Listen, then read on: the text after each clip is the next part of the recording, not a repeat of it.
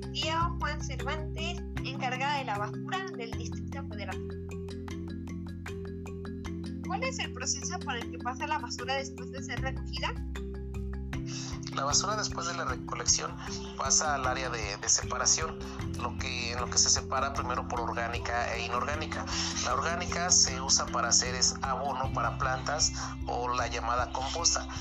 La inorgánica se separa en materiales, ya sea plástico, PE, todo eso, para su proceso de reciclado. ¿Qué dificultades tiene al recolectar la basura? Uno de los primeros problemas que se tienen en, en la recolección de basura es que en México hay poca conciencia o poca cultura de separación. Entonces la basura va completamente revuelta, ya sea orgánica e inorgánica, ya sea este, materiales de desecho quirúrgico o sanitario. Entonces, entonces el problema es que como se hace manual, se hace en un proceso manual, hay poca protección. La basura se, se encuentra, es peligrosa, por así decirlo, a la hora de, de, separación. La primera separación que se hace, orgánica e inorgánica, es manual. Y aparte de que limpiar la basura inorgánica, cuando viene revuelta, es un proceso muy, muy difícil. Es muy, muy complicado separar la basura orgánica de la inorgánica cuando esta viene completamente revuelta. ¿Por qué no se hace obligatorio la separación de basura en el hogar?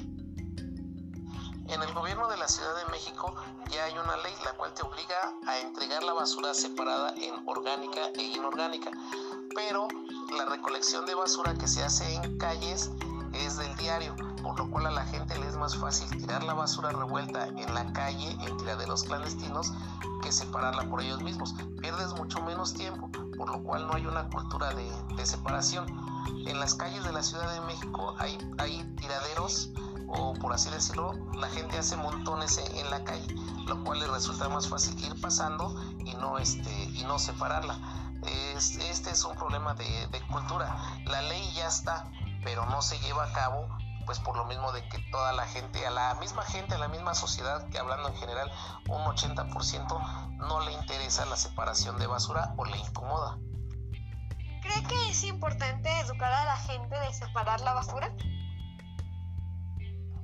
Exacto, la, la ley ya está, pero la cultura y la educación no la, no la tiene la gente ha habido campañas donde se anima a la gente a hacer, este, hacer la separación, pero por desgracia, aunque ya esté la ley y haya campañas, la misma gente no lo entiende o no lo quiere hacer. Hay que buscar el estímulo correcto para que la gente se eduque y pueda proporcionar la basura ya separada o lo mejor que se pueda de, en la separación.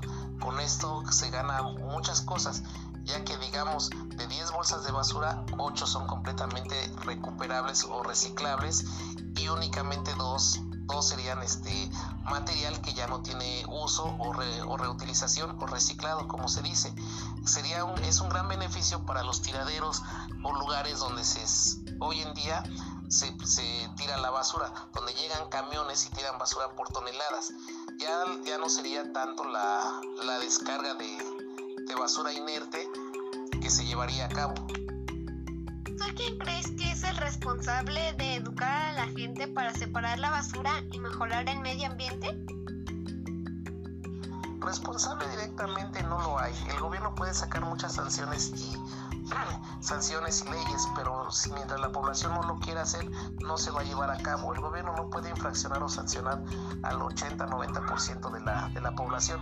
No hay como que la gente tome conciencia de, de, uno de lo mismo y uno mismo lo, lo haga por eso son las campañas de, concientización de la, gente para que se haga, se, haga directo de la casa. Más que nada, los responsables serían los padres de enseñar a sus hijos una nueva cultura, un nuevo, un nuevo este, paso para la separación de basura y así poder cuidar el planeta, el planeta. Pero mientras un responsable directo directamente no lo hay. Muchas gracias, sería todo.